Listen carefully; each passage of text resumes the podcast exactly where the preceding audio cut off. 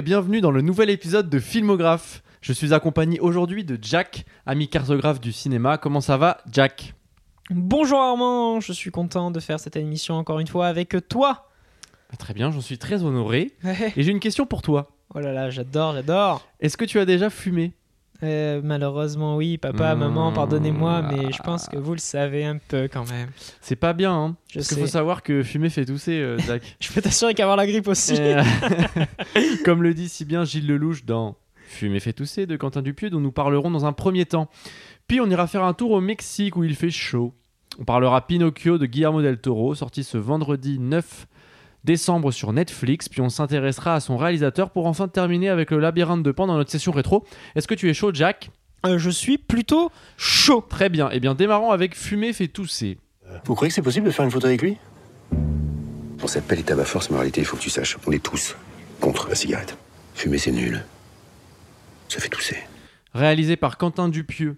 Euh, sorti le 30 novembre 2022. Euh, on y compte au casting euh, Gilles Lelouch, Vincent Lacoste, Anaïs Demoustier, Jean-Pascal Zadi et Oulaya Amamra pour la Tabac Force. Euh, à noter qu'il y a pas mal de guests aussi et le film dure 1h20.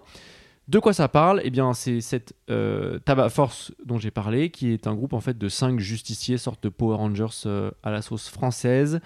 Euh, et cette Tabac Force, pour renforcer la cohésion, eh ben, euh, leur chef les emmène en retraite pendant une semaine avant de retourner sauver le monde.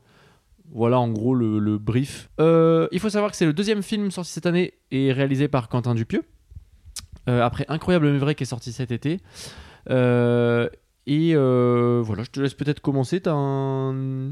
Oui, oui, si tu veux, si tu veux, euh, on peut déjà peut-être parler un peu de Quentin Dupieux. Mhm, absolument. Euh, moi, c'est un réalisateur que je vais pas dire que je connais honnêtement. J'ai pas vu tant de films que ça de lui, mais après, c'est tu le cernes assez vite euh, tout de même. Je me demande si je l'ai pas découvert avec Mandibule, honnêtement. Ah oui, d'accord, ok. Mais après, j'ai vu Au Poste Mhm, et Fumer fait tousser. Je crois que c'est les trois seuls films euh, que j'ai vus de lui. ok. Euh, moins qu'il y en a un que je ne soupçonne Bah, pas, que je euh, pourrais peut-être connaître. les, les tout premiers, là, il y avait Rubber, Réalité avec Alain Chabat. Non, non. Ok, bah. non, pour être hein. honnête, c'est quelqu'un que je connaissais de loin. Enfin, façon, Le je- Dain, peut-être. Ah Oui, le Dain, oui, Ouais. c'est vrai que c'était lui, mais là c'était beaucoup plus sombre et justement, euh, quand j'ai capté, je me suis dit, il a deux facettes. Hmm. Finalement, il utilise l'absurde, mais pas forcément toujours de la même, de la même façon. Euh, le Dain que j'ai beaucoup aimé, je trouve, d'ailleurs. Euh, pour moi, Quentin Dupieux, bah, je l'ai découvert avec Mandibule. Euh, je savais déjà que c'était quelqu'un qui faisait de l'absurde, et etc. On l'avait plus ou moins vendu comme ça, Mhm. et j'y suis allé parce que honnêtement, pour moi, c'était un projet film Palmacho. Enfin, j'adore euh, Grégoire et David, donc j'étais plutôt hypé par le projet. Film où j'étais resté un peu en demi-teinte. Hmm. Genre, euh, j'avais capté le délire, mais déjà, le Palmacho, ça me saoulait parce que bah, finalement, ils avaient leur personnage de leur sketch. Hmm. Et genre, c'était euh, Denis et Lionel, euh, Ouais. des, des, des sketchs du Palmacho. Donc, ça- j'avais l'impression de juste voir un long gag. Et c'est le et alors que le film dure 1h15. C'est ça. Et- oui, oui, j'ai senti pareil. Mais bon, les gags ils marchent un tout petit peu. Encore une fois, le casting était sympa, mais par exemple, euh, il a ce côté très euh, scénette qui vont arrêter le film, mais qu'il utilise pour faire des gags.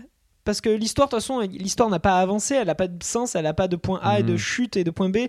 Du coup, il enchaîne les scènes euh, sans aucun rapport entre les unes et les autres, juste pour que ce soit des contextes à gags, jusqu'à qu'ils se disent bon, j'ai fait assez de gags pour arriver à la fin du film. Moi, déjà, c'est comme ça que j'avais ressenti Mandibule. Hmm. Alors, fumer fait tousser, C'est un- c'est pareil, mais x 10. C'est vraiment. En plus, je veux dire, un, un Sentai japonais où c'est une histoire de, bah, de Power Rangers, de super-héros, parce que c'est ça aussi qu'il faut, faut- faut préciser. Donc, c'est euh, c'est une histoire de. C'est une parodie de Power Rangers, de Bioman, un peu comme on aurait pu faire les inconnus, et on fait les inconnus à l'époque, Absolument.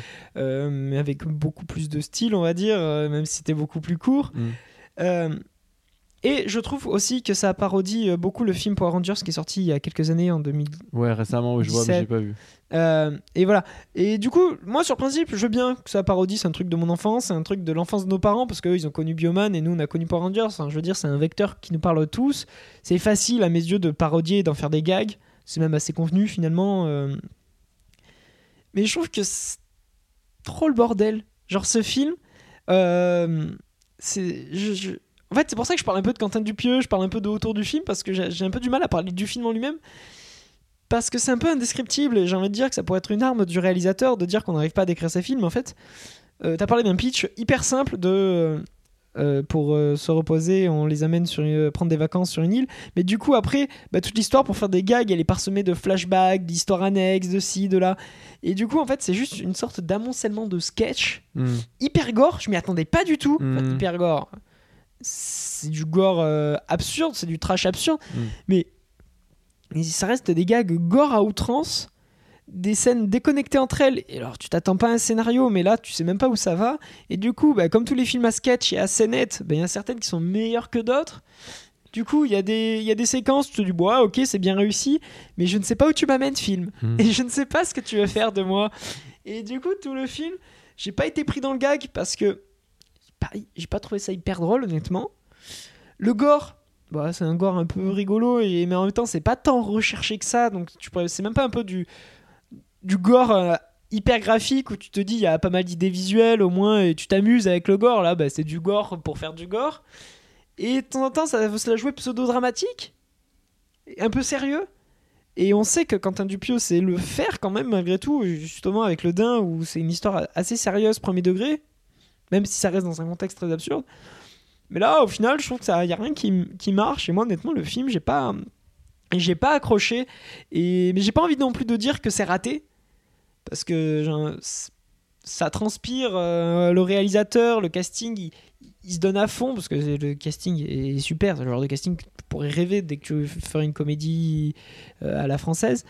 Mais j'ai pas du tout été pris dans le délire parce que j'ai l'impression que le film, il, il savait pas trop quoi faire. Genre, il avait un concept, mais après, il fallait l'étirer pour que ça fasse une heure et demie. Et, du coup, il a mis des bouts de sketch, des bouts de trucs. Et j'ai un peu du mal à saisir le, le propos. Bah, je pense que en fait, euh, c'est- Il y en a, il y en a pas, pas tant que ça. Et Bah c'est ouais, un peu un toujours pareil. Ouais. C'est un peu toujours pareil, même si moi j'ai vu quand même quelque chose un peu. Tu sais, il y a un truc un peu doux amer, c'est. euh, c'est euh, c'est des stars en fait et tout le monde euh, ils sont fatigués de leur statut un peu euh, il y a ce côté un petit peu euh, star system des gens qui sont abrutis euh, t'as des mecs des mecs qui font des trucs cons qui sont adulés par des gens et ils sont fatigués par ça tu sais t'as un peu ce côté que, que j'aimais bien mais après Mais ça, pour moi, tu vois, c'est pour ça que je suppose que son concept, ça a été inspiré du film Power Rangers qui est sorti récemment, là, en 2017, je crois. C'est que tout ça, pour moi, c'est une sorte de, de, de, film d'une heure et demie qui étire un moment de ce, de, ce film Power Rangers où, en gros, ils sont autour d'un feu de camp oui et ils, ils parlent tous de leurs problèmes hyper sombres et c'est ça qui va les débloquer parce qu'en fait, ils n'arrivaient pas à être une équipe parce qu'ils se connaissaient pas assez. Du ah coup, il y a vraiment une scène comme ça dans le Power Rangers Et oui. ah oui d'accord ok et en gros, c'est En toute une scène où ils se livrent un peu tous autour du feu et du coup, le film devient hyper bresson des films de Power Rangers. Genre, euh, Ouais. c'est des vrais problèmes de familial. On quitte le côté euh, hyper coloré, euh, catchy des années 80 des films Power Rangers de notre enfance. Et après, c'est une défense du film parce que c'est une belle scène, un peu tirée, je trouve, à mon goût, mais. C'est un peu le, le concept. Euh, Là, on parle de vrais ados de 18 ans. C'est pas des mecs où la vie est colorée et juste ils vont aller boire des smoothies. Mm, C'est chacun a son petit problème dans sa bulle. mm. Et du coup, en se livrant chacun, ils apprennent à se connaître et c'est pour ça qu'ils peuvent combattre. Et j'ai l'impression que du coup, ce film, c'est un peu le résultat que de cette scène. Parce que c'est un peu cette scène étirée en absurde pendant une heure et demie. Et avec un barracuda quoi Ouais, voilà, c'est ça. Et du coup, bah. Ça me frustre. Mais euh, non, je comprends. Mais c'est un film qui est assez frustrant parce que d'ailleurs, quand il se termine, tu dis bon, ok, d'accord, Euh, c'était ça donc. Euh, mais moi, je suis, je vais aussi revenir sur le goût du pieu parce que je suis assez d'accord avec toi. En fait, Mandibule et Incroyable mais vrai ce sont des films qui m'ont un peu laissé de côté. Euh, pourtant, euh, Dupieux, bon bah depuis euh, Robert, son premier film qui est dû sortir en 2012 ou il y a une dizaine d'années, euh, il, il a de plus en plus de budget, de plus en plus d'acteurs, donc surtout, il a l'air hyper prolifique parce que du coup, j'ai un peu vu. Là, déjà, il sort de film en une année. Enfin, il, il est sur un rythme d'un film par an, au moins. Oui, oui, et ben, en fait, ce qu'il y a, c'est qu'il bénéficie du fait que c'est presque devenu une marque déposée, en fait, Quentin Dupieux. C'est-à-dire que tu sais déjà à quoi ça va ressembler. pour l'histoire du gore, c'était déjà présent dans ses premiers films. Rubber, c'était Parce que ça du... n'était pas tant que ça dans Mandibule ou Non, non, Poste. mais- donc mais c'est pour ça que je un- moi, ça m'a surpris. C'est un Robert, son premier film, c'est un pneu tueur qui se, Ah, qui mais je connais, concentre et fait exploser des têtes. Donc en fait, J'ai vu beaucoup d'extraits, mais oui, je connais. Ah, je Voilà. savais pas que c'était du Dupieux. Et donc c'était déjà euh, un peu euh, appuyé à ce niveau-là. Euh, après moi du coup je, je pense que Le Dain c'était le dernier film que j'ai beaucoup aimé de Dupieux. C'est vraiment celui que je trouve qui sort du lot parce que bah, déjà il a une histoire qui se tient de A à Z et il y a un- une derrière cet absurde qui est je trouve moi je trouve déjà je- le Jardin est super fort et en plus il y, a un- il y a un truc un peu malsain et quelque chose vraiment qui, Parce que c'est gratte un peu. Parce que c'est absurde, mais c'est un peu rapporté au réel. Ouais, et du ouais, coup, ouais, y a ça, quelque chose de ça donne un côté dramatique. d'hyper forcément. ambigu en fait Ouais. dans, dans son rapport à ce truc là parce que tu, tu, tu vois très bien que ça pourrait être projeté sur plein d'autres choses que les, les, les vestandins ou et en fait tu vois un peu le, les gens qui se, qui se matrixent tout seuls euh, et je trouve que c'est très très intéressant et en plus c'est assez drôle euh, euh, Mandibule j'avais trouvé pareil que toi que en fait c'était marrant le début puis après c'était chiant Euh, Incroyable mais vrai c'est pareil c'est des trucs qui ont des, des gros euh, des gros plots. Enfin, c'est, ils ont un concept qui est super intéressant, mais après, pareil, ça se, ça se perd un peu, et puis on perd un peu le côté moral, tu vois, qui est. Enfin bref, c'est, c'est, c'est, toujours un peu, euh, comme tu dis, décevant. euh, T'as l'impression qu'on passe à côté du truc. Et là, euh, moi, ce que j'aimais bien aimer, c'est que même s'il y a toujours pas de, d'histoire, de fond, de morale, il y a une volonté quand même de, de se renouveler à travers le récit que je trouve intéressant. Tu disais tout à l'heure que c'était un film à sketch. J'ai vu Dupieux qui disait euh, en présentation de sa séance, qui disait justement que les gens chiants allaient dire que c'était un film à sketch. mais euh, bon, voilà, après c'est, le, c'est comment il voit, il euh, voit son œuvre. Mais je suis d'accord avec toi, c'est un peu un film à sketch. autrement, je veux dire. c'est quand un film te présente plein de scénettes qui ne sont pas particulièrement connectées Il y en a entre pas tant que ça finalement, je trouve. En fait, t'as deux histoires racontées, Ouais, mais euh, c'est pas euh, si à sketch que ça. Euh, je suis chiant, je m'en fous, je suis chiant. Mais, mais je trouve qu'en fait, du coup, grâce à ça, le, le récit un peu se renouvelle. en fait, il, il- part vers d'autres endroits et t'es pas bloqué avec les deux personnages de Mandibule pendant 1h15 et là, wow, c'est dur quoi. Et je trouve pas que- pourquoi, je mec. Et en plus, en plus les, les, les scénettes se payent le luxe d'avoir des gros guests.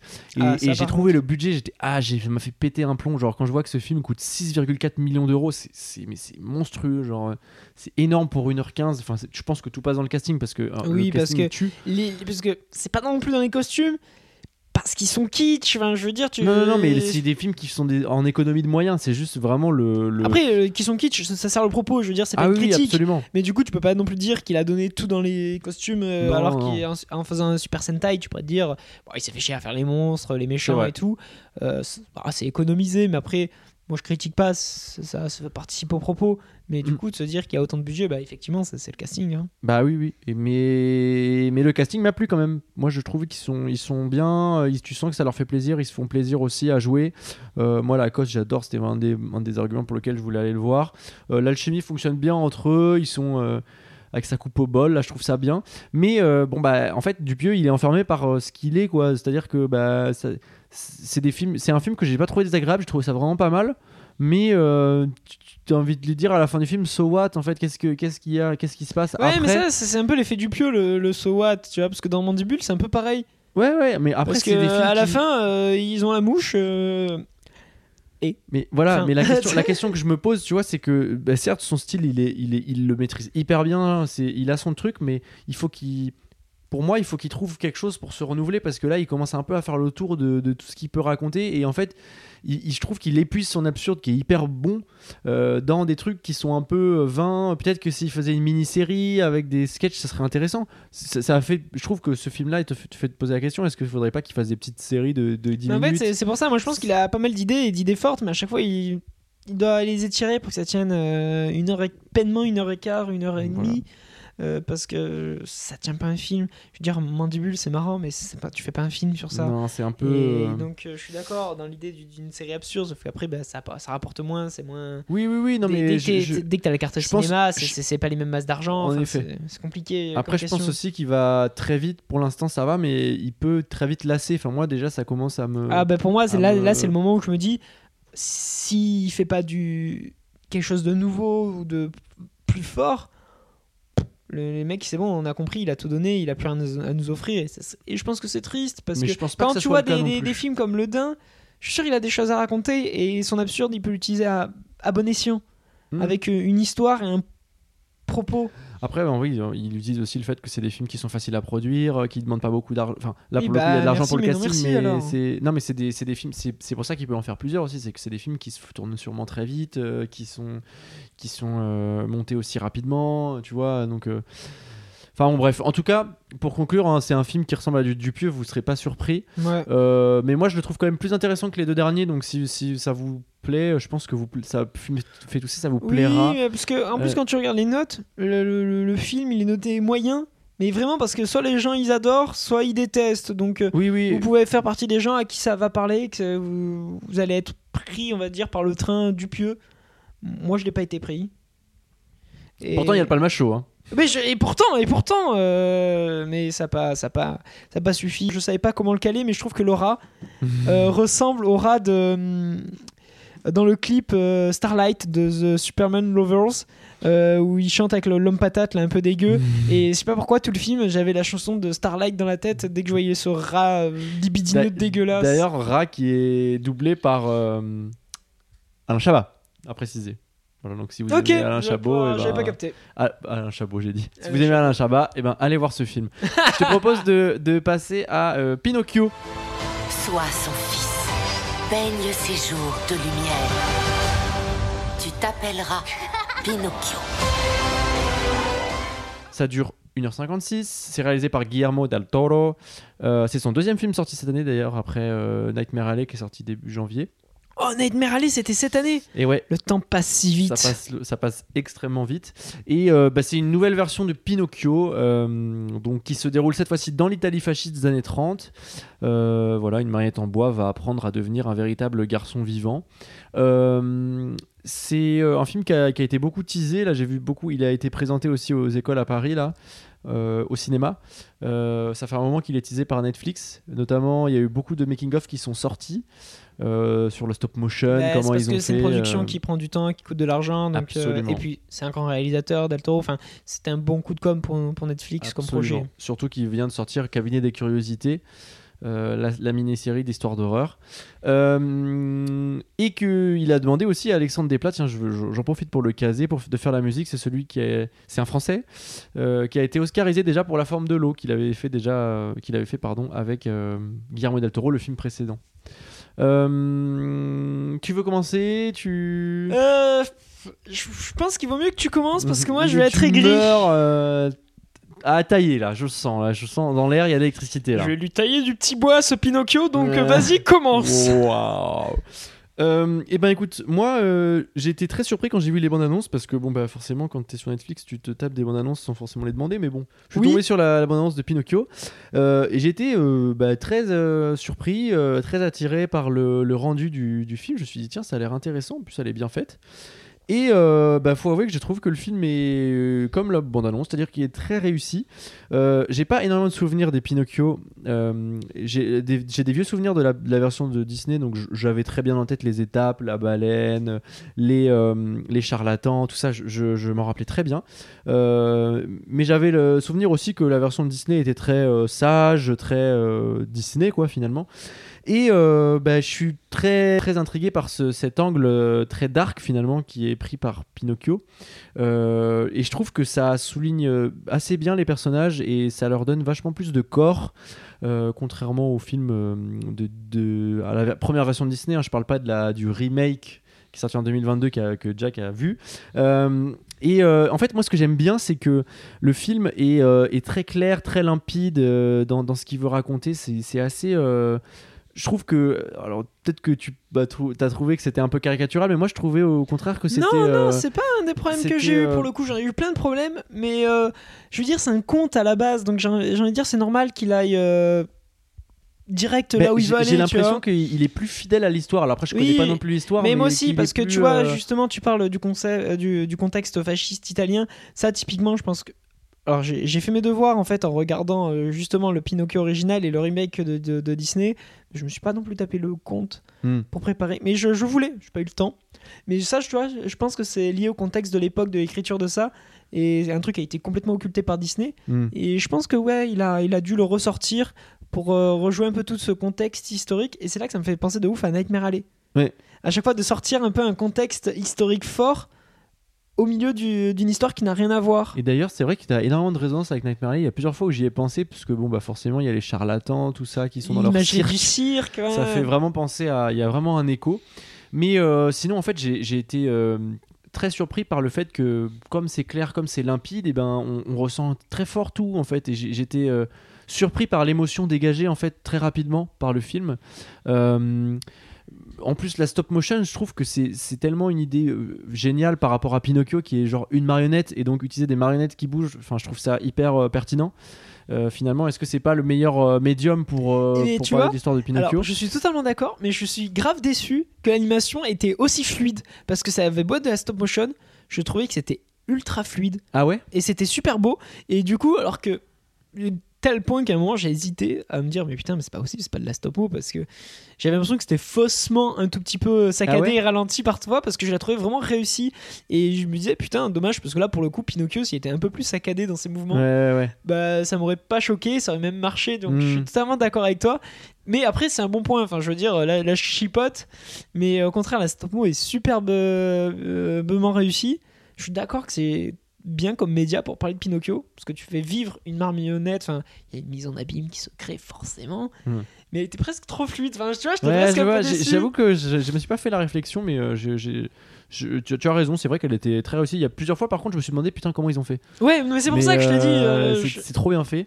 Euh, et, euh, et en fait, ce qui est surprenant, c'est que c'est un film qui est musical. Alors moi, j'étais pas du tout. Enfin, ça, ça m'était sorti de la tête. Qu'il y avait des musiques, alors est-ce qu'il y avait des musiques sur le premier Oui. Oui, euh, Bah, moi j'étais mais- surpris et j'ai trouvé que ça faisait un petit côté, il y avait un petit côté un peu. euh, j'ai pensé à Tim Burton aussi, euh, notamment au niveau du cirque, je sais pas, ça m'a fait penser dans les éclats de, de, de chansons comme ça, presque à- au, au allez, le Père Noël de Monsieur Jack, non, l'étrange Noël de Monsieur Jack. Euh, mais bon, après l'affiliation Burton-Del Toro, elle est, assez, elle est assez, c'est des gens qui sont attirés par le gothique, donc bon, c'est sûrement pour ça. C'est un peu facile. Euh, mais absolument. euh, et euh, les les musiques musiques ben moi je les ai trouvés bien parce que en fait Oh, je me, je me suis non. dit euh, en général quand tu regardes un film euh, quand t'entends pas la musique elle souligne les images et tu fais pas attention. Attends, et- tu parles et- des musiques ou des chansons? Je te parle je te parle des musiques et des chansons.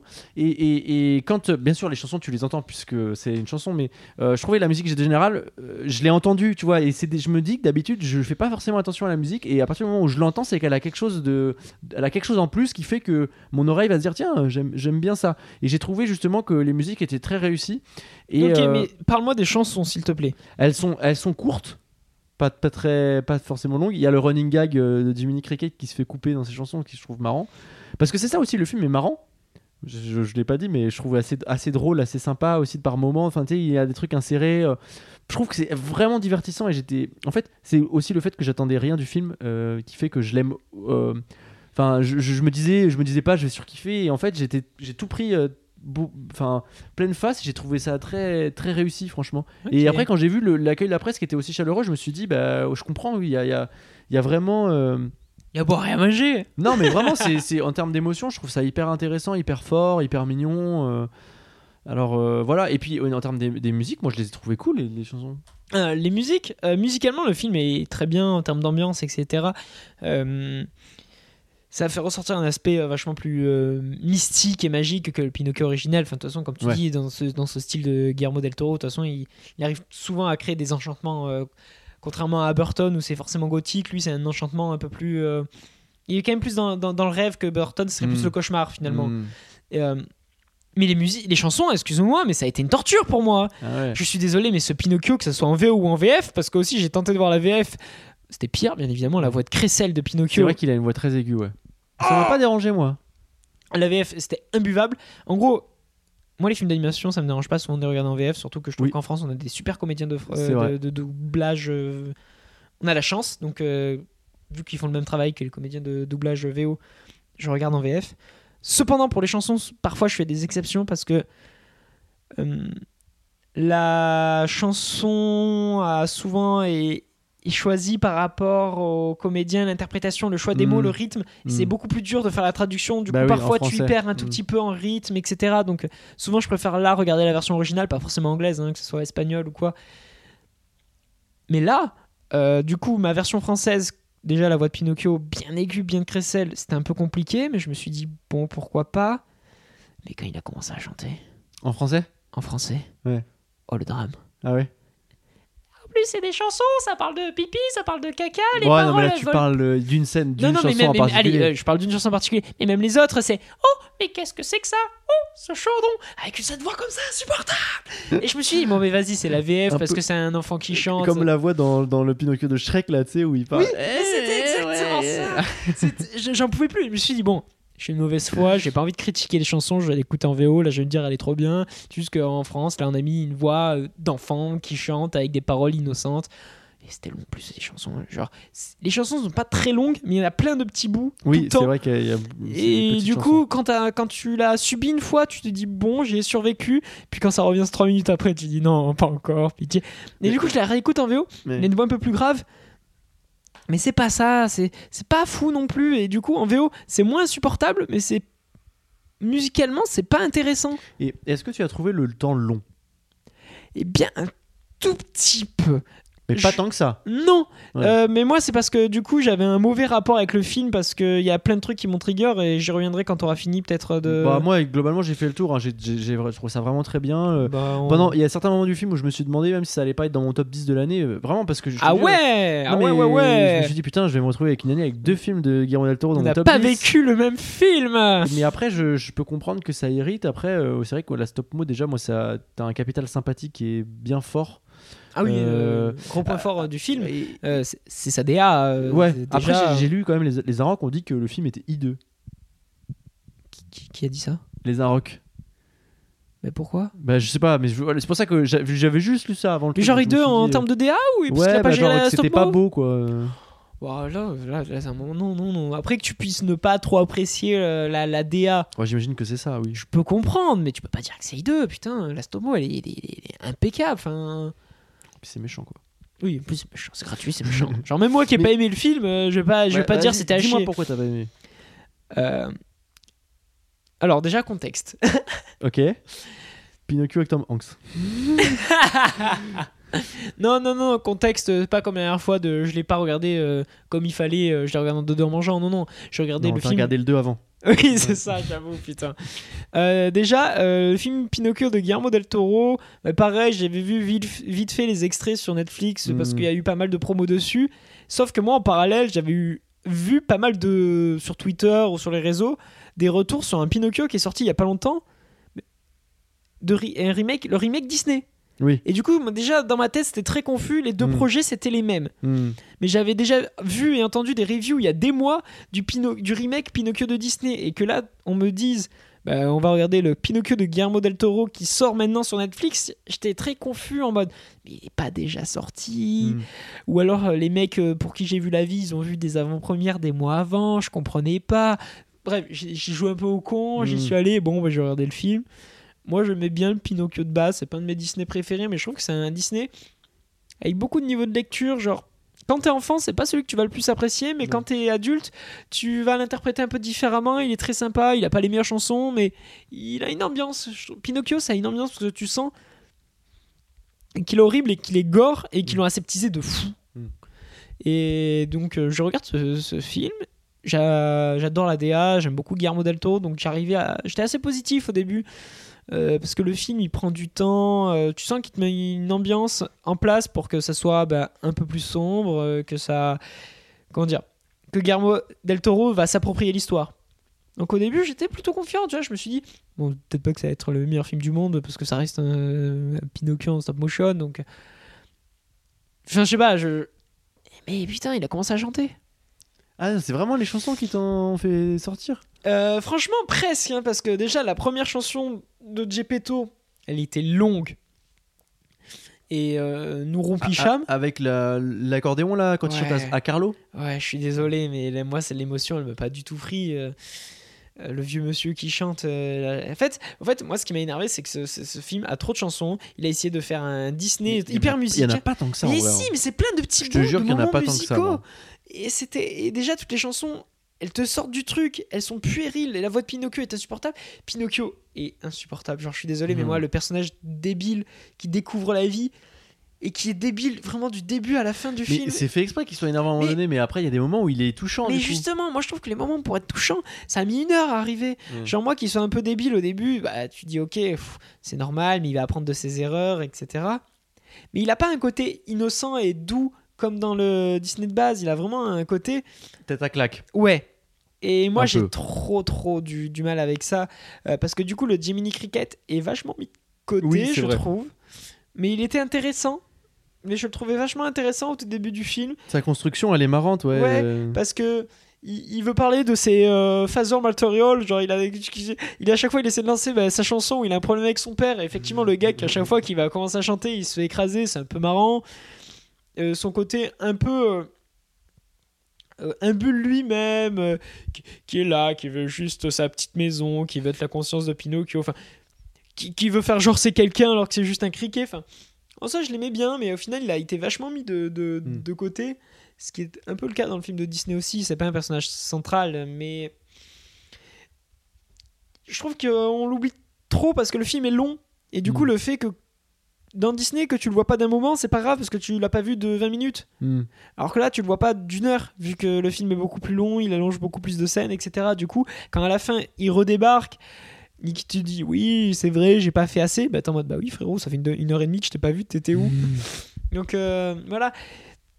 Et du coup, dans la construction de, de, de l'histoire, j'ai eu un tout petit peu de mal avec ce, bah, ce Pinocchio qui était insupportable. Euh, les moments musicaux, qui, pour moi, c'était vraiment des pauses dans le film. Longues, chiantes. Et oui, les chansons sont pas si longues. Mais ça m'a paru long parce que musicalement, c'était nul. Genre, les musiques du film sont incroyables, mais les chansons. c'est un enfant qui chante La la la, je suis un enfant, je fais des blagues, je suis un bout de bois. Ok.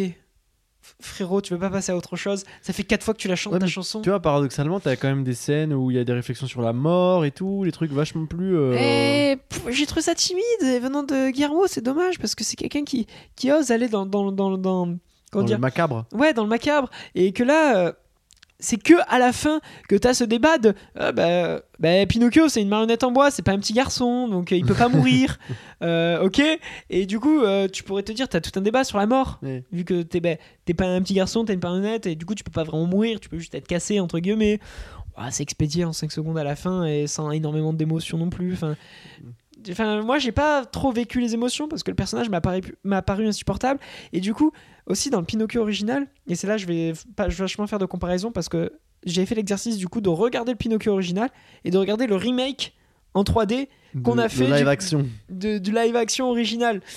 Euh, qui a chier. enfin, euh, non, il est pas chier, faut pas dire ça. Non, mais en soi, c'est Pinocchio. non, mais c'est juste que c'est Pinocchio original. Mais du coup, le design original avec des vrais acteurs, ça marche pas. Ouais. C'est- au contraire, c'est hyper creepy. Genre, avec c'est ça Tom fait- Hanks en Gepetto. c'est ça, ça fait limite plus peur Hmm. que la version de Guillermo del Toro qui est censée être un peu plus gothique. Hmm. Euh, parce que je suis désolé, mais avoir la version Disney, les mêmes couleurs, les mêmes proportions dans- avec Ouais, vrais vois, acteurs, j'ai vu des, des photos. Ouais. ah, c'est un peu, un peu bizarre. Genre, du coup, ça fait une sorte de, de, de 3D humanisme. Ah Ça m'angoisse. Hmm. Genre, et puis le film, bah, c'est du fan service, c'est du blabla. T'as vu, t'aimes bien le film de l'époque, mais tiens, on fait en 3D avec Tom Hanks. Comme tous les remakes 3D de Disney. De toute Mm. façon, euh, je veux dire, euh, artistiquement, il vaut rien. Donc, je vais pas plus en parler. Mais du coup, le, le Disney original, bah, les relations, elles marchent beaucoup mieux. Parce que Pinocchio est beaucoup moins supportable. Il est un peu bébête. Il, il a son côté, bah, il, il écoute pas parce que il est un peu. Mais Il le distrait. Ouais, mais il a l'air juste un peu innocent et gentil. Là, c'est juste un, ado hein, qui gueule et qui chante. Et j'en peux plus. Et Gepetto, bah, il est moins macabre. Mais du coup, quand le fait qu'il apporte rapidement de l'amour à Pinocchio, bah, t'y crois parce que euh, bah, c'est un gentil monsieur qui fabrique sa marionnette, qui a un peu peur au début, mais qui est très content, qui veut lui apprendre des choses. qui- Alors que là, le Gepetto du film, à quel moment il a de l'attachement pour Pinocchio? Genre, il l'enferme dans, il l'enferme dans son placard, il va à la messe, Pinocchio l'écoute pas, il casse les couilles. Euh, du coup, euh, il ramène Pinocchio chez lui. Pinocchio, il casse les couilles. Et ensuite, euh, du coup, Gepetto, il dit quand même qu'il va s'en occuper, mais tu sais pas pourquoi. Pinocchio, il fait quoi? Il casse les couilles. Et du coup, il y a aucun moment, je peux me dire que bah, Gepetto peut avoir l'amour pour Pinocchio. Bon, Ouais, sauf- mais tu vois, moi je pense que là, cette rudesse-là, un peu, euh, elle est vachement plus proche de. de... De, de la vraie vie et de, de- tu vois enfin tu vois genre il y a un truc peut-être que, qui est plus euh, qui est plus par qui, qui est, que- qui est peut-être plus parlant en fait juste, tu vois en fait, pour moi, Gepetto était plus, plus réaliste, mais le Pinocchio vraiment casse les couilles. Mm. Euh, il m'a, ça m'a sorti du film et les petites chansons, j'ai pas été pris. Enfin, c'est, c'est pour ça. Mais je veux pas dire que le film est nul parce que il a, comme tu dis, toi, il t'a fait rêver. Il y a plein de choses qui t'ont plu. La DA est magnifique. L'histoire se tient parce qu'il dresse plein de tableaux et on sent que c'est plein d'étapes de la vie de Pinocchio et il évolue et c'est des états très précis, très marqués. T'as, t'as le cirque, t'as la guerre, t'as ci, t'as là, le tout euh, embaumé dans ce contexte fasciste euh, italien et compagnie. Qui, qui- finalement, c'est un peu ce qui relie toutes les histoires Mhm. en plus. Mm. Et, et du coup, euh, ça se tient et c'est pas trop en seconde zone comme on aurait on avait pu critiquer dans Nightmare Alley où on te balance un contexte historique mais sans jamais le pousser au bout.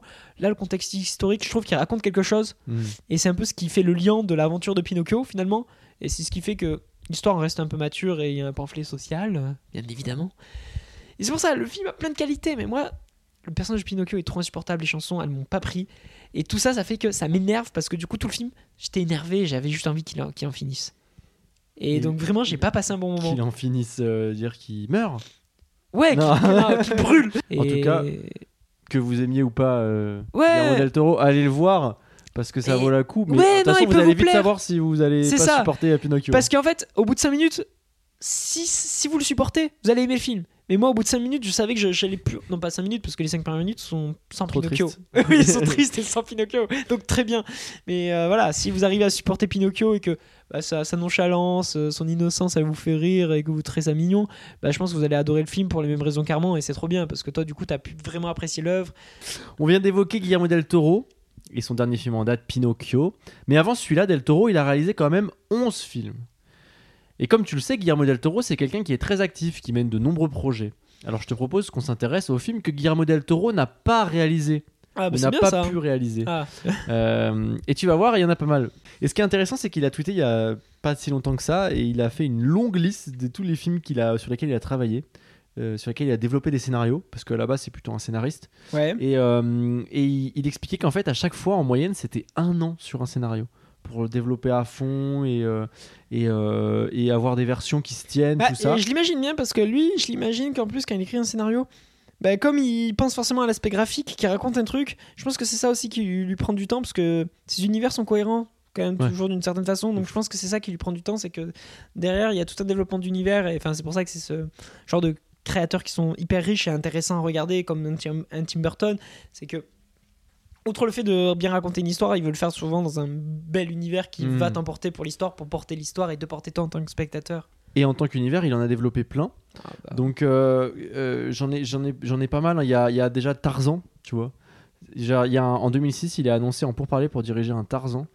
Euh, donc on est au 2006, c'est, peu la période où il sort du labyrinthe de Pan, donc qui est un moment où il a du succès critique, euh, succès sale, tout ça. Euh, mais en fait, ça c'est, c'est des projets qui n'aboutissent pas. Et puis en fait, bon bah voilà, il y a, il y a le film, il y a un film qui est sorti en 2016, hein, réalisé par David Yates, qui est le mec qui fait les Harry Potter Mm. et les Animaux Fantastiques. Il y a un remake de L'Orphelinat. Alors, je sais pas si tu vois ce que c'est. C'est un film qui a été réalisé, qui est réalisé en. Enfin, un film espagnol plutôt. euh, réalisé par Juan Antonio Bayona. C'est le gars qui a fait Jurassic World 2, qui a fait euh, euh, quelques minutes après minuit. Et en fait, c'est Del Toro qui avait déjà produit son. C'est un film, c'est un film d'horreur, tu sais, sur un- un- une, femme qui, qui arrive dans un orphelinat et elle est hantée par un enfant. bref, un film qui est très flippant, mais très beau. Euh, Mais très flippant. Oui, mais très flippant. Et du coup, il voulait diriger la- le remake américain. Et mais final, parce qu'en fait, comme il avait développé aussi le script, il a- en fait, le film était parti sur une, une autre, euh, un, autre chemin que lui.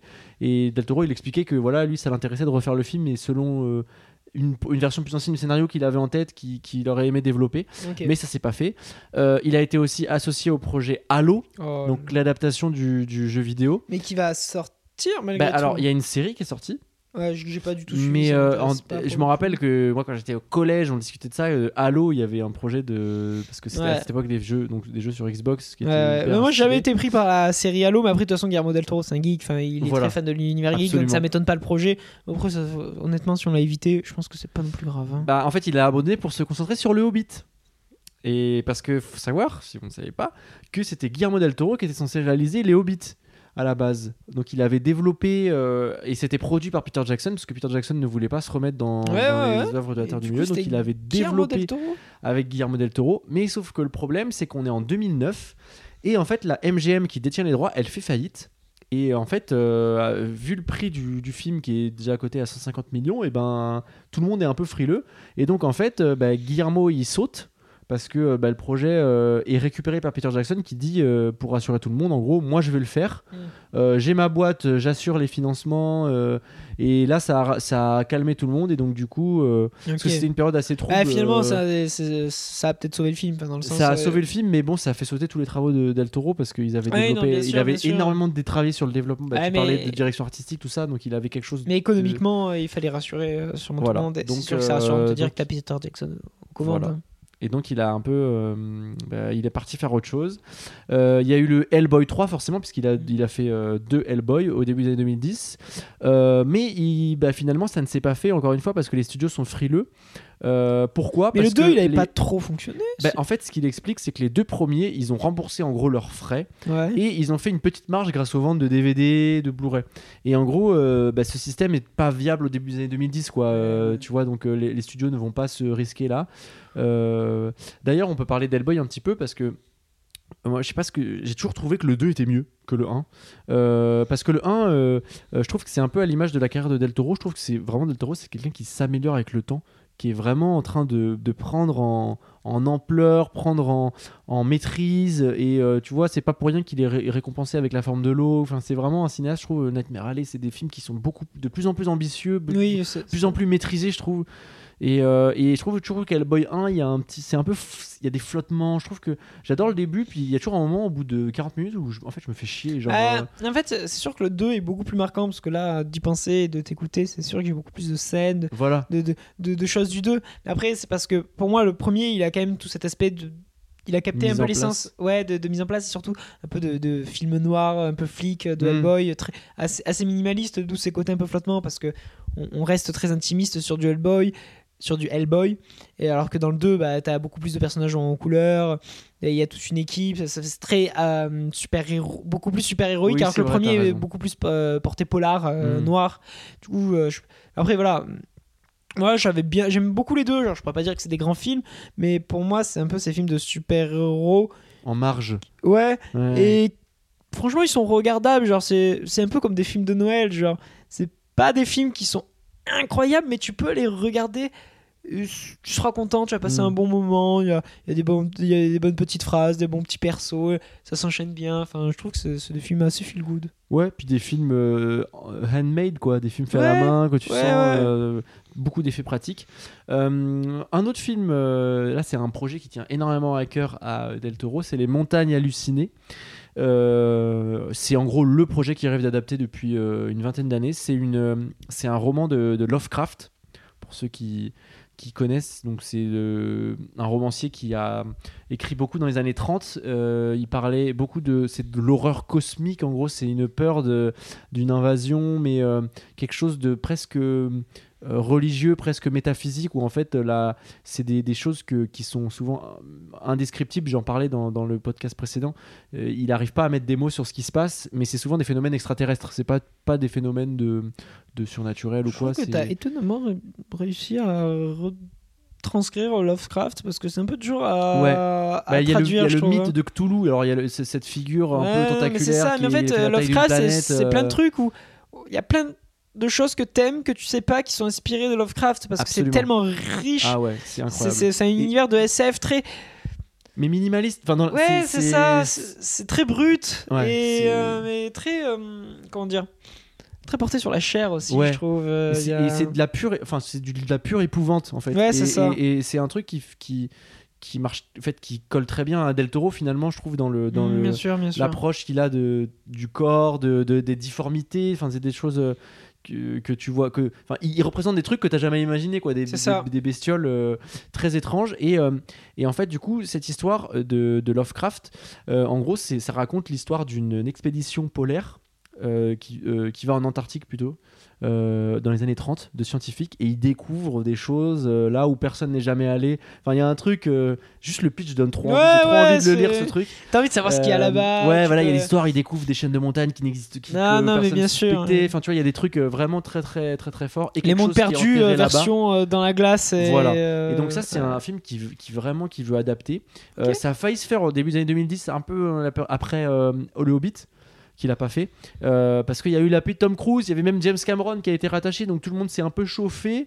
Euh, mais bon, Que s'est-il passé Les studios ont flippé parce que bah, le film est rated, donc euh, violent, Ah, et euh, 100 millions, donc même avec euh, Tom Cruise, euh, on flippe un peu.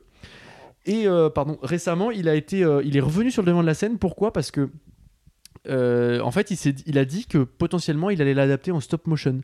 Parce que euh, c'est une technique qui est certes longue, mais qui est euh, beaucoup plus économe. C'est-à-dire qu'il expliquait que un film pour 100 millions, vous pouvez le faire à 35. Et donc euh, là, les studios sont beaucoup moins. En plus, c'est sur une plateforme. et donc, bon, affaire à suivre, mais il se pourrait euh, qu'il euh, qu'il réalise son rêve. Et je pense que de toute manière, dans sa carrière, il le fera à un moment donné. Je ne sais pas quand. Et Mais, puis euh, maintenant, les plateformes comme Netflix sont un berceau pour ce genre de projet. que Absolument. si le cinéma, ne- le grand cinéma entre guillemets, ne le veut pas, euh, surtout que maintenant avec l'entrée qu'il a fait sur Netflix, euh, les projets, et que si il se passe bien, que ce soit sa série ou Pinocchio, euh, il aura la carte blanche. euh, C'est ça. Même si, bon, euh, il faut, c'est c'est moins vrai qu'avant, l'histoire des cartes blanches Netflix et tout. Mais non, bien sûr, parce ils que ont, ils, ont, ils ont fait l'expérience, ils ont financé The Irishman de Scorsese, ils ont balancé des, des centaines de millions dans des non, films non, mais qui bien n'ont sûr. pas forcément aussi bien marché sur leur. Mais c'est pour ça que je te dis, si ça fonctionne, justement, le Pinocchio et la série de Guillermo del Toro, il y a une Absolument. confiance qui peut se créer entre les deux, Absolument. entre les deux parties. Euh, il a été aussi, pardon, il a été aussi associé à un projet Hulk en série. Ah Mais ouais. c'était, mais comme il y a eu les Avengers euh, et puis euh, pff, finalement ça s'est annulé. Enfin c'est marrant. Il a été associé à, à un nombre de, de projets mais incalculables. Tout est geek, surtout ça qui est il a incroyable. Belle et la Bête, tu vois. Déjà avec Emma Watson, mais en fait il s'est concrétisé avec Bill Condon qui est un, me- un mec qui fait des films à Hollywood et il a pas, il a pas développé. Pourtant c'est un, vraiment c'est, on, on le verrait très bien se projeter dans toutes ces histoires. Oui, euh, oui, mais c'est tous les trucs là, genre t'y crois, bah, c'est geek. absolument. Et c'est-. La il- figure du monstre. euh, C'est tout ça, c'est ça. Et du coup, il aurait des idées visuelles, des, des idées de mise en scène. Enfin, forcément, tu te projettes dans le truc. Après, euh, heureusement qu'il a pas fait tout ça. Parce que par exemple, La Belle et la Bête, c'est le genre de truc, ça aurait été dommage. Parce que ça aurait été juste un argument de vente que ce soit du Guillermo del Toro. Mais je pense pas qu'il aurait Et, vendu ce mais c'est film. marrant que tu dis ça parce que tu vois, quand, le, quand euh, on voit la bande-annonce de Pinocchio, il y a marqué bien Guiller- Guillermo del Toro's Pinocchio. Et il y, a peu, il y a peu de cinéastes qui avaient le droit de dire euh, film. Enfin, il y avait Hitchcock, Alfred Hitchcock. euh, Mais après, là, je pense que c'est pour vachement différencier aussi de celui de Disney en termes de marketing. oui, alors. Comme je te dis, avec le, le fait qu'il y a celui qui est sorti il y a pas si longtemps, que moi, par exemple, j'ai fait l'erreur hmm, que là de comprendre qu'il y avait le remake Disney et Mm. le Guillermo del Toro Pinocchio. Tu as, sûrement raison. Après, c'est quand même un truc. Enfin, c'est quand même une marque qui. Enfin, ça a du sens, on va dire, dans l'histoire par rapport à l'histoire du cinéma. Ah, et puis tu le fais pas n'importe qui, surtout. Non, voilà. euh, C'était pas n'importe quel réalisateur qui avait le droit d'être marqué et, et, et mine, de rien, Tim Burton aussi a eu le droit un peu à ce genre de choses. Euh, donc, euh, je pense que l'étrange Noël de Monsieur Jack, c'est Tim Burton's. euh, ou enfin, à mon avis, sont pareil. Et, et l'autre exemple que j'ai en tête, c'est John Carpenter aussi qui avait le droit. Enfin, que des cinéastes de genre. Non, finalement. mais c'est ça. Et euh, donc, autre projet, il y a aussi, il a développé un Dark Justice League. Voilà. Ok. Mais au milieu des années 2010. C'est bizarre, c'est Euh, encore geek hein, quand même. bah ouais, et puis après il y a eu les échecs de la série DC Constantine en 2015, et donc ça, ils ont annulé le projet. D'accord. Euh, il a aussi participé au développement d'un d'un projet Frankenstein euh, qui s'inscrivait dans l'univers Universal. Tu sais, ils ont, ils ont sorti la momie avec Tom Cruise et ils ont voulu faire un revival de leur monstre euh, à ah l'ancienne. oui, oui, oui. Et euh, je sais Ouais, qu'il y a aussi je le projet, il y a le projet The Wolfman avec euh, Ryan Gosling qui est en cours aussi, donc ils, tu sais, ils essayent de remettre au goût du jour euh, Ah, 100 yes. ans après. Hâte les- du Avenger là avec tous les monstres Eh. là, en mode euh, Hôtel Transylvanie là. Absolument, Ah absolument. Et euh, Hôtel Transylvanie, très bon film, allez le voir, pardon, tu disais. Et, mais finalement, ça n'a toujours pas abouti. Donc, tu vois, autant de projets. euh, mais il a quand même été prolifique, tu vois, ça n'a pas été. euh, Ouais, mais 11 longs métrages, c'est pas non plus. Après, bon, il est, il est relatif. Enfin, il est relativement. Je ne sais, il a 58 ans, je crois. Donc, il est encore. Il est encore. euh, il a encore. euh, je pense une 10-15 ans devant lui euh, pour, pour bien bosser, pour sortir des films. Surtout donc, il est va- motivé. hein. donc euh, il, il va continuer, mais c'est vrai que euh, finalement, est-ce quand tu vois tout ce qu'il a raté, euh, ça- tout ce qu'il fait finalement, ça va prendre de la valeur. Mm. Et, euh, et je trouve que euh, que du coup, euh, voilà, sa carrière, elle est intéressante à analyser parce que bah, quand tu vois euh, comment il bosse, il bosse, mais finalement, il réalise que très peu de choses. Et ben euh, voilà, autant se délecter de ce qu'il a déjà fait. Et ben, en parlant de se délecter, je te propose de parler du labyrinthe de Pan. qui est un film très important dans la carrière de, de, de Del Toro, puisque, comme je te disais, c'est le film un peu où il accède Il est projeté à Cannes, c'est dans la sélection officielle. Donc, c'est vraiment. Il y a une reconnaissance critique à ce moment-là. Même si c'est premiers, il y, a, les Chines du diable, il y a des films qui ont été déjà un peu remarqués, mais c'est vraiment un moment où il, accède à la reconnaissance, il fait des entrées euh, avec un film qui est espagnol, donc euh, en langue espagnole. Euh, et, de quoi ça parle? Et ben en fait, en 1944, il y a une jeune Ophélia qui est désignée par un faune, donc une créature un peu mythologique, magique, comme la princesse d'un monde souterrain. Et elle doit réussir trois épreuves pour regagner ce monde. Tandis que sa mère euh, est enceinte, elle est malade, et son beau-père, eh ben, en fait, c'est un capitaine euh, de l'armée franquiste euh, qui traque des euh, résistants dans la forêt. Euh, voilà, en gros, il y a trois plots, enfin plutôt deux plots, le côté de la jeune Ophélia et son beau-père cruel. Comme Pino- Pinocchio s'est ancré dans une forme de fascisme, donc c'est un truc vraiment qui, Mais tout- qui le- tous ces qui suit sa carrière. beaucoup de ces films, je veux dire, même les formes de l'eau, enfin, tu vois, Oui, il y a oui. toujours un contexte de, de guerre et d'oppression militaire. Euh, ça, ça a l'air de lui tenir à cœur. C'est vrai. Et même euh, les scènes d'Hellboy commencent avec des scènes avec des Eh, nazis. non, mais c'est pour Euh, ça. absolument. euh, Je Et- pense que c'est euh, un leitmotiv qu'on pourrait peut-être étudier. Ben oui, et il le dit, mais après il le dit lui-même, c'est quelque chose avec lequel il est assez transparent, c'est-à-dire qu'il trouve que c'est la pire forme d'horreur, en fait c'est l'horreur absolue, le fascisme selon lui, et il trouve que c'est des C'est l'horreur des hommes, sont- C'est ça, et c'est des environnements qui sont propices à, euh, à mettre de l'horreur pour justement encore plus euh, sentir, et je trouve que le labyrinthe de Pan à ce niveau-là est très très intéressant, puisque... euh, euh, c'est un film qui euh, insère de, bah, justement un conte un peu magique mais inquiétant, macabre, face à une histoire qui l'est tout autant. Et, euh, et l'issue un peu magique qui semble euh, l'issue euh, de secours, euh, comme on le voit beaucoup dans les films, c'est-à-dire on se réfugie dans la magie, comme on se réfugierait dans l'art ou dans plein de choses pour euh, aller mieux. Et en fait, euh, bah là, le refuge est fuis- peut-être pas c'est ça, si, tu fuis une euh, angoisse pour une autre, quoi. et absolument. Les- les- c'est- ce refuge est peut-être un peu illusoire et pas si, euh, si euh, euh, positif et c'est c'est très très intéressant. Euh, Juste un petit récap sur, sur sa- la vie du film. Donc, il a gagné 3 Oscars en 2007, il a gagné 7 Goya, donc c'est les Oscars espagnols, mais euh, aucune récompense majeure, c'est-à-dire pas de meilleur film, pas de meilleur réalisateur. Euh, en revanche, l'Oscar de la meilleure photographie, qui est quand même un Oscar Oui. important. Euh, il est présenté à Cannes, il est donné favori, mais c'est pas lui qui gagne. Euh, le tournage du film a été réalisé entre juillet et octobre 2005 dans- euh, en Espagne, dans une zone où il y avait de la grande sécheresse. Donc c'est pourquoi les scènes d'explosion et de coups de feu ont été entièrement retravaillées en post-prod. Et je trouve que ça, c'est un, un truc qui se voit beaucoup maintenant quand tu vois un film 16 ans après. Euh, les effets post-prod, euh, de ce genre de choses, tu Euh, se vois beaucoup plus. Maintenant, enfin, à, à l'époque, c'était euh, c'était impressionnant, fou et ouais. genre, il y a un côté, tu te disais, c'est réaliste, tu pourras pas mieux faire. Oui. Et euh, moi, je le ressens avec Iron Man 1, qui est un peu de cette époque euh, 2010, Ouais. tu vois, où pour moi, il y a l'avant 2010 où les effets spéciaux sont déjà très très bien réussis, il y a pas de Mhm. souci et c'était, tu te disais que tu pouvais pas mieux faire, mais aujourd'hui, Ils sont plus périssables, quoi. c'est ça, et tu te rends compte que ah si t'as pu mieux faire et du coup tu te rends compte euh, du- des défauts de, de l'époque mais ils en restent euh, pas moins alors, euh, tu vois, ça c'est un truc intéressant parce que j'ai la même sensation avec les jeux vidéo par exemple. Mais c'est mais le problème, c'est que t'imagines il y a 10 ans sur PlayStation 2, Ouais, non, mais tu te disais putain c'est tellement réaliste, Mais tu oui, pourras pas mieux faire. Mais non, mais c'est ça. Et, et, et pourtant, dix ans après, tu le regardes, tu fais, mais comment j'ai pu me dire ça C'est trop beau. Mais- Et, et- et- et j'ai l'impression que même les effets visuels, il y a des effets visuels qui vieillissent bien. Souvent, les vieux effets visuels des années 80, des fois, sont pas si dégueux. Mais c'est- comme tout, c'est à partir du moment où t'as un effet de style, etc. Parce que par exemple, la bonne 2D bien, bien maîtrisée d'un jeu vidéo, euh, ça, ça vieillira jamais parce que vrai. t'as une DA, t'es- t'es allé au sommet de l'art de la 2D. De toute façon, la 3D qui était la révolution à l'époque, ben, ça a très très mal vieilli parce que c'était les débuts. Mais le problème, c'est que quand est-ce que tu vas réussir à atteindre le sommet de l'art de la 3D Et c'est quoi le sommet de l'art de la 3D Est-ce que c'est le photoréalisme ou c'est de réussir à faire une 3D Bah, artistique Là, je réussie? trouve la question se pose encore plus en ce moment puisque tu es vraiment en plein dedans. Tu as des moteurs comme. Unreal Engine 5 qui, qui font des trucs, mais d'une beauté enfin photoréaliste. Ah oui, non, mais c'est pour ça, c'est- euh, impressionnant. Et pour moi, c'est avec les films d'animation. Mm. Euh, c'est quoi le plus impressionnant? C'est un film d'animation où c'est photoréaliste ou un truc comme euh, Spider-Man Into the Spider-Verse? Avec une vraie proposition. avec une vraie artistique. proposition artistique Non, mais c'est Euh, comme tout. C'est quoi le sommet de l'art de la 3D et euh, de l'animation en 3D C'est le fait d'avoir une 3D la plus réaliste possible comme c'était des comédiens. Mais du coup, autant prendre des comédiens. Ou alors c'est d'avoir une proposition artistique à côté. Enfin, c'est- des questions qui seront peut-être périmées dans 10 ans parce Mm. qu'on va dé- développer des nouvelles techniques, des, des nouvelles types de puissantes. 3D, etc. Et les- le photoréalisme aujourd'hui, non, t'as toujours l'Uncanny Valley, euh, ce moment où ah, le petit défaut, tu le vois, c'est un peu cringe. Love, and- Love, Death and Robots aussi, tu le vois beaucoup là-dedans. Il y a beaucoup de, de, oui, de mais ça, ça joue un peu de ça parce que ça joue un peu sur les proportions souvent ou ça joue sur, sur l'effet que c'est pas encore parfait mais pour te mettre dans un malaise euh, je pense notamment à l'épisode je sais pas si on pense au même du, du mec qui est sourd avec la sirène Ah ouais, trop vénère celui-là. genre euh, celui-là il est d'une violence et genre c'est c'est à la fois réaliste mais tu vois tous les défauts parce Ouais. que en même temps il y a une forme de, de, de lissage de la peau etc et du coup ouais pour en revenir au labyrinthe de Pan c'est super bien réussi mais c'est ce moment où je trouve que les effets spéciaux étaient déjà incroyables Mm.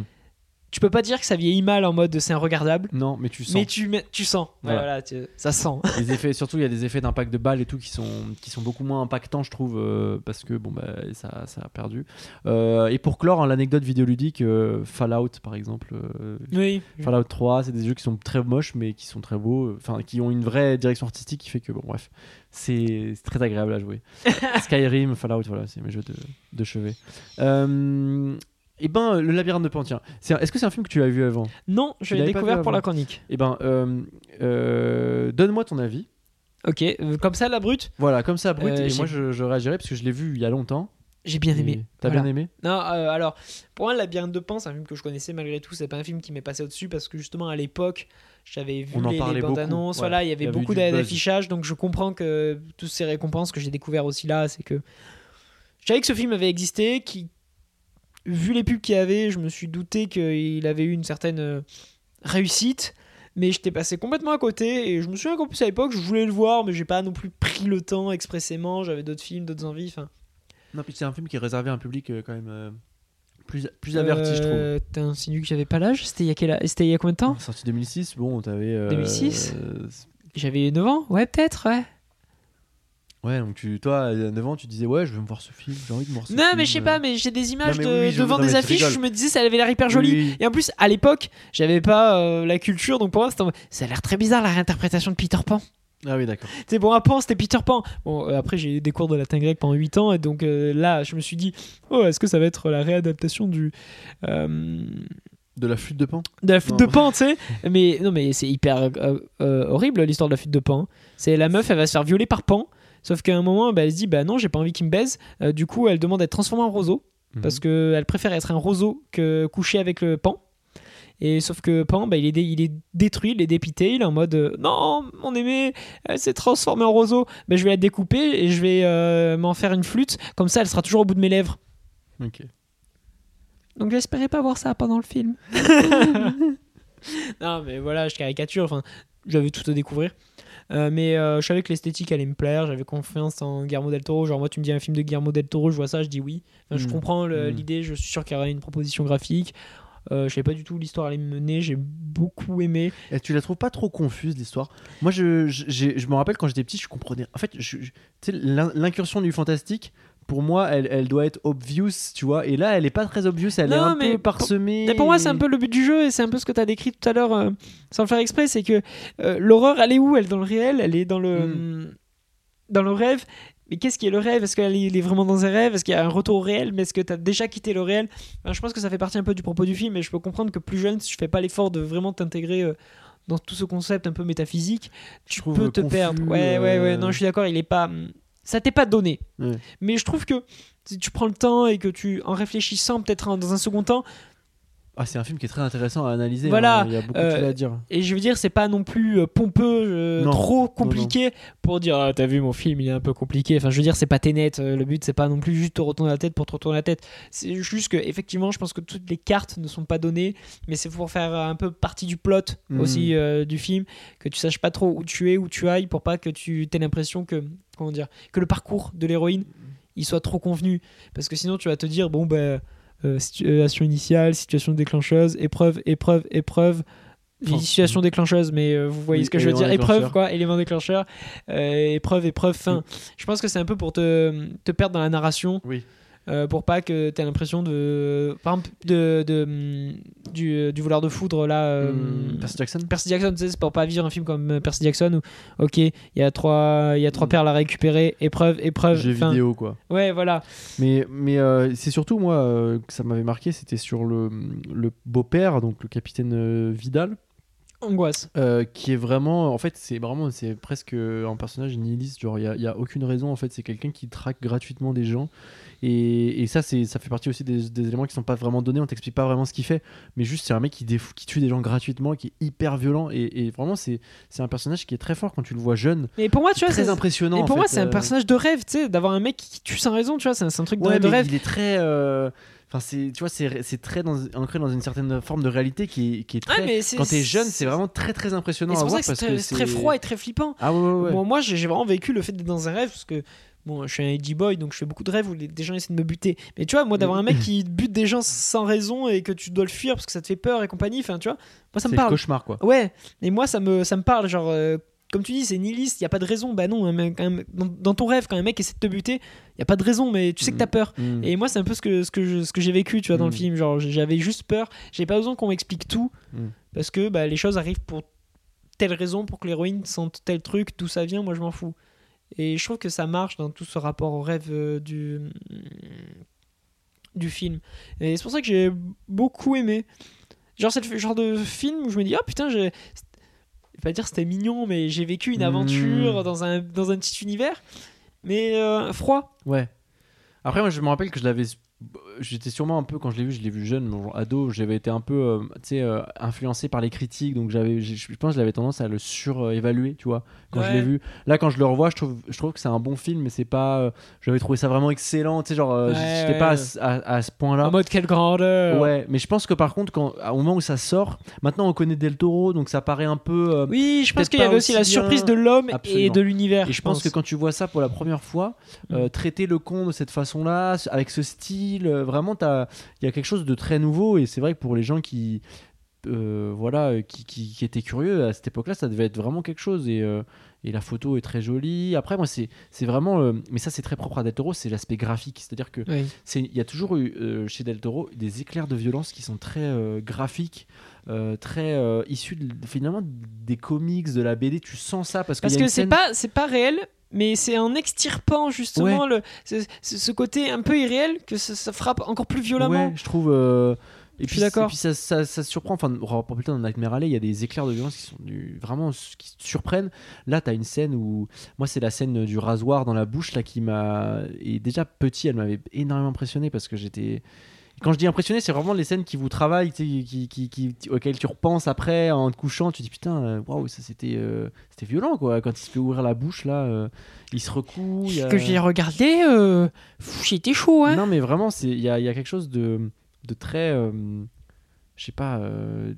Euh, qui, qui est assez fou. Enfin, ça, ça, ça vraiment, c'est le truc qui marque le plus, c'est me dire que putain, en fait, le, le, le labyrinthe de Pan, c'est violent et c'est pas, euh, c'est pas à, mettre Oui, entre toutes parce les que mains. tu pourrais croire que c'est juste un film un peu idyllique, justement, de, de, de Absolument. rêve et d'aventure, Absolument. alors que pas, pas, je vais pas dire pas du tout non plus, parce que c'est en même temps ce- le, ouais, mais ce qu'on promet. c'est secondaire. C'est ça, c'est quand même ce qu'on te promet euh, mis à, à la base. Mm.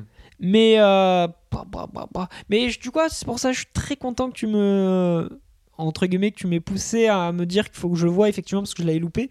Mais et je suis content, je pense, de l'avoir vu aujourd'hui. Mm. Parce que petit, bon, peut-être pas 8 ans, mais même si je l'avais dit un peu plus tard, ça m'aurait travaillé comme toi certaines scènes et pas forcément pour les bonnes raisons.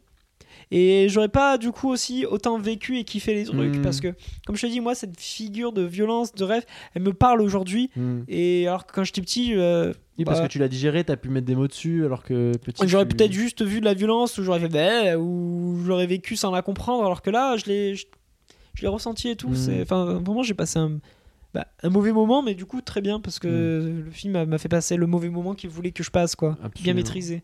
Et mention spéciale à, à, euh, à la scène euh, du banquet et cette créature qui a ses yeux dans les mains.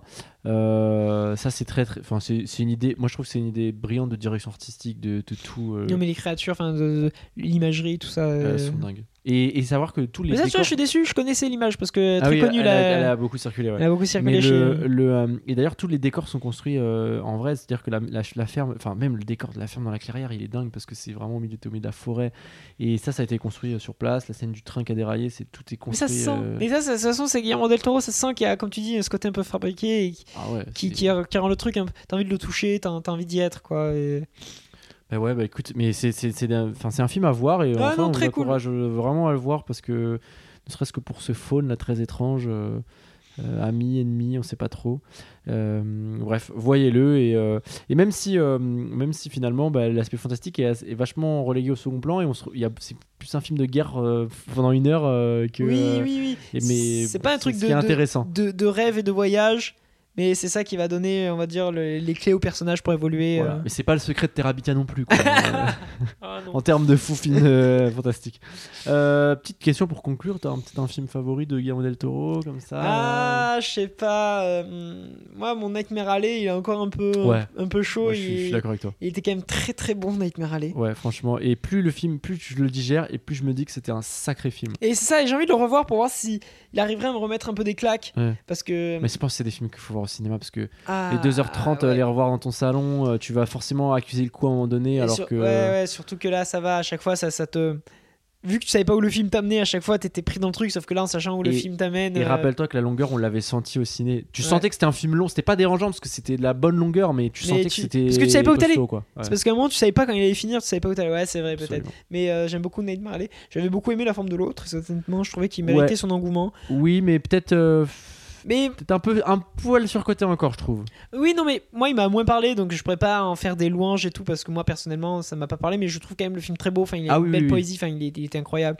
Mais c'est vrai que. Nightmare Alley, j'ai un côté de ah, ce style et son propos quand même. euh, ça, il- ça il- claque. C'était pas mal. Et Pacific Rim. Plaisir mignon. Moi, non, non. Moi, je trouve que fan. non, mais- non, je suis désolé. C'est là que tu vois que c'est un geek. Il a réussi à faire un- une adaptation de manga d'un manga qui n'existe pas. Enfin, il a juste créé son propre univers de Hmm. manga et moi, je trouve que ça marche. C'est pas incroyable. Je suis pas fan des mechas, mais putain, la musique et tout, il a quand même créé un délire. Genre Pacific Rim, ça a quand même euh, créé Ah un ouais, truc. par hein. contre, t'as raison. Il y a vraiment, ça a créé une fanbase. euh, Il y a vraiment des gens qui sont, euh, enfin, à qui, euh, qui sont archi fans, quoi. C'est ça. Et donc. Enfin, je veux dire, c'est péché mignon. Genre, je me suis Ouais. dit, même, même faire un gros film de mecha bien bourrin et tout, il a réussi à faire un truc très cool, quoi. Euh, ben, c'est bientôt la fin du podcast, Jack. Mais bien entendu, il y a encore les recommandations. Alors, euh, est-ce que tu les as préparées? Est-ce que tu les as pas préparées? Est-ce que tu as quelque chose? Dis-moi. Euh, alors, euh, eh ben, outre tous les Pinocchio que je me suis tapé, donc je me suis dit déjà, en fait, mon planning a été rempli pour trois films Pinocchio différents. Pas mal. Fumer fait tousser, Labyrinthe de Pan. Je me suis regardé quoi pour moi cette Hmm. semaine Et là, je me suis dit, ah si, il y a un film que j'ai regardé, que j'ai rattrapé, que j'avais pas vu au cinéma. Baby Boss 2 Ah. Euh, Alors, mon rapport avec Baby Boss. Euh, le premier, je l'ai trouvé marrant. non, vraiment. Il a, attends, le premier, est-ce qu'on peut parler de cette scène de course-poursuite qui est incroyable? Avec Ouais. le, le- le méchant sur le petit en habillé en poupée là qui tire son- cette, cette- cette scène est archi drôle Non, alors Baby avec Boss, c'est c'est le genre de film, je trouve le, le plot, mais débile. ouais nul nul C'est débile. mais Mais en fait, c'est assumé et c'est plutôt assez rigolo parce que finalement, le, le plot et genre le, le message du film, bah, c'est sur l'amitié entre frères. J'ai pas eu de frères, mais ça m'a quand même parlé. Ouais. C'est quand même très premier degré. sur la famille en fait Ouais, et ça, vraiment. et ça marche vraiment parce que, genre, euh, je sais pas, c'est trop frustrant parce que tout ce- il y, a il y a des blagues un peu gaga, bébé, euh, un peu lourdingue, mais à côté de ça, t'as des blagues de cul et des, des blagues plus, plus matures parce que justement, c'est le concept, c'est un bébé mais mature du coup. et- non mais ce décalage juste la voix du gars la Oui, c'est ça, le bébé. euh, Vas-y, gamin, prends, prends, va- prends 50 balles et va t'acheter non, des sushis. la VF elle est hyper drôle Ah oui, euh, Ah, moi j'ai regardé en VF, hein, euh, elle est incroyable. Et du coup j'avais bien aimé le 1, et quand le 2 était sorti, j'étais en mode bon, est-ce qu'on avait vraiment besoin d'un 2 Et en plus, bah, sur Netflix, il y avait la, la promotion de la série Baby Boss, oui qui Et- n'est pas très bonne qui visiblement n'est pas très bonne parce que du coup, par curiosité, avant le 2, j'avais déjà zappé des épisodes. Et l'animation, bah, elle est pas belle, tu sais, c'est ce genre de, de, de Ouais, truc au rabais. ouais, euh, la voilà, 3D, elle est, elle moche. Ça a été écrit à la, va-vite. Enfin, c'est pas les mecs du film qui ont écrit Mhm. ça. C'est, des gens euh, qu'on sous-paye, je pense, pour écrire des, des séries d'épisodes. Il y a eu 3-4 saisons. hein. ah ouais Mais j'ai regardé genre un épisode de chaque saison, des trucs comme ça. Genre, il y a, une- il y a un plot, il y a toute une histoire. Enfin, bon, pas incroyable. Et il y a le 2. Et du coup, le problème, c'est que dans le 2, j'avais un peu le mood de, de la série. C'est en me disant, ah, en fait, le premier, ils ont tout donné. Mais après, comment tu refais des gags avec le 2 Et ben putain, le 2 il était bien. Hmm. Et c'est trop frustrant. tu l'as vu sur Netflix?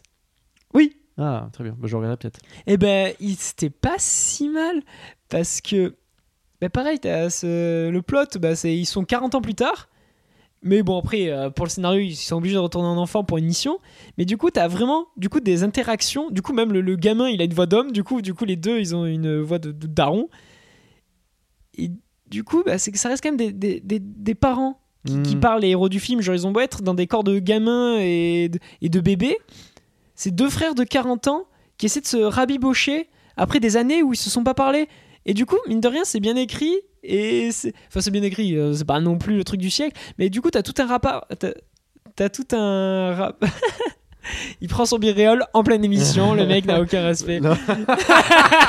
Et ça, tu le laisses, je m'en bats les couilles. non, mais je vais j'ai trop envie de le voir, alors qu'est-ce que tu me racontes? Non, voilà. Et euh, du coup, t'as tous un rapport avec euh, le- le- la paternité, parce que du coup, le personnage principal du 1 est devenu père. Et t'as plein de trucs qui marchent, qui sont bien écrits.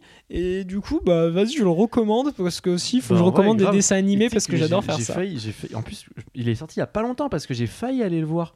Il est sorti il y a un an et demi ou quelque chose Ouais, comme un ça. an ou deux, que je grand me suis max, posé la ouais. question d'aller le voir. Moi, Premier peut-être degré. pas au cinéma, tu vois. Mais euh, là, de l'avoir vu sur Netflix, et en plus, j'ai été malade toute la semaine dernière, donc je... c'était le genre film parfait à regarder, malade avec un, un petit thé. Bah, c'était. Et puis après, ça mal. tapé 3 Pinocchio. Et après, j'ai dû me taper trois Pinocchio pas ouf. Euh, moi, je vous recommanderais euh, un film que j'ai vu parce que, bon, comme si vous le savez peut-être, je suis en pleine exploration de The Office, donc euh, forcément la cote de Steve Carell remonte dans mon, dans mon cœur. Donc je suis à la recherche, à l'affût de- des films de Steve Carell, et j'ai regardé euh, euh, pardon, Foxcatcher. Foxcatcher. Donc c'est l'histoire de, c'est aussi avec Channing Tatum et Mark Ruffalo alias Hulk. Euh, qui euh, en fait c'est l'histoire de lutteurs dans les années 80 de mecs qui, s'entraînent pour aller euh, aux Jeux Olympiques de 88 faire de la lutte. C'est des champions et les champions de, lutte américains. Et en fait il, y a un, milliardaire interprété par Steve Carell qui est grimé avec un faux nez tout ça qui pousse pour les avoir et qui, en- enfin, qui garde en fait ces mecs sur, son, sur sa propriété parce que c'est une des plus grandes fortunes de, de- des États-Unis. Et euh, il les fait s'entraîner tu vois euh, avec lui. Et c'est une personnalité un peu étrange qui est vachement euh, très présente et, et en même temps inquiétant parce qu'il peut faire un peu ce qu'il veut. Il a tout l'argent il les garde sur sa propriété tu vois il les loge il les force à s'entraîner. Il aimerait être entraîneur mais il peut pas parce qu'il a un physique euh, bah, qui, qui va pas. Enfin il y a tout un malaise un- une étrangeté qui se dégage de ce film. Et, et j'ai trouvé ça fascinant. Ça dure 2h10 Euh, c'est réalisé par Bennett Miller. C'est le gars qui a fait le film Le Stratège avec, euh, avec Brad Pitt là sur le gars qui 2h10, ça me paraît long, non, pour ce, Ouais. pour ce propos. Mais c'est en fait c'est vraiment un, un drame. C'est un, biopic parce que c'est une histoire vraie. Traité, Ah, dire, ça. traité, euh, de façon dramatique. Et c'est un film qui rend sourd. Je sais pas comment, comment expliquer ça, mais c'est un film qui est très lourd. Avec des, des plans, de, de longs plans sur la lande où il y a quelque chose d'inquiétant en fait sur cette propriété parce que c'est une figure. euh, le milliardaire a une figure très, euh, très, euh, il est omniprésent. Il est, il, il fait un peu. Il vit à travers eux. Absolument. il, y Ouais, a, il y a ouais, une ouais. relation très étrange qui se, qui se lie entre les deux. Et, et en fait, c'est vraiment. Euh, quand j'ai fini, j'avais trouvé cette phrase, je trouvais ça pas mal. Quand j'ai fini le film, je me suis dit, c'est un peu. C'est un, un excellent acouphène de cinéma parce que, ça, je te jure, ça. ça... J'ai rien compris, mais c'est super ça- beau. Quand je te dis ça rend sourd, c'est-à-dire que c'est c'est quelque chose. Il y a un mal-être qui est sourd. C'est-à-dire que c'est un film qui est très lourd. Et c'est comme si tu avais un acouphène, tu sais, genre, euh, tu sens euh, ce truc-là, cette pression que tu as sur les épaules parce que euh, il y a quelque chose d'étrange qui est en train de se passer, mais en même temps, est-ce que c'est pas moi qui me. qui Enfin, est-ce que c'est pas moi qui me sens mal à l'aise, mais est-ce que, ou alors est-ce que c'est le film qui, le fait vraiment, qui me fait vraiment me sentir mal à l'aise? Et franchement, regardez-le parce que c'est vraiment un numéro d'acteur de dingue. En plus, l'histoire, elle est ouf. Enfin, je veux dire, c'est. Mec, mec a eu. Enfin, l'histoire est dingue, quoi. Le milliardaire qui les garde avec eux pour les entraîner. Enfin, tu vois, genre. Ça, peut, ça, paraît, ça, ça paraît pas du tout euh, attirant comme ça, mais euh, je vous jure qu'il y a une. Mais ça a l'air d'être une curiosité. Et, puis il y a, il y a énormément de. Il enfin, il se passe plein de choses, et puis euh, franchement, ça, ça vaut vraiment le coup parce que c'est vraiment un biopic. On parlait des, des biopics la dernière fois, c'est vraiment un anti-biopic. euh, euh, qui raconte un fait divers, enfin c'est trop trop bien. Franchement, regardez Foxcatcher si vous pouvez, c'est hyper stylé. Et puis, Voilà. euh, Très bien. Et ben c'est la fin du podcast cette fois-ci. Il y a plus de, il y a plus rien. C'est la fin. fini, on va là. devoir s'arrêter. Rentrez chez vous un moment. Voilà. bon.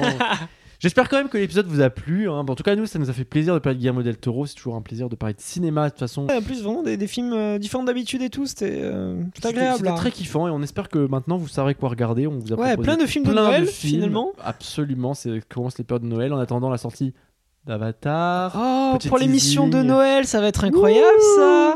Voilà, en attendant, regardez des films et soyez heureux. C'est ça, et couvrez-vous parce qu'il fait froid, tombez pas malade. Il fait très très froid.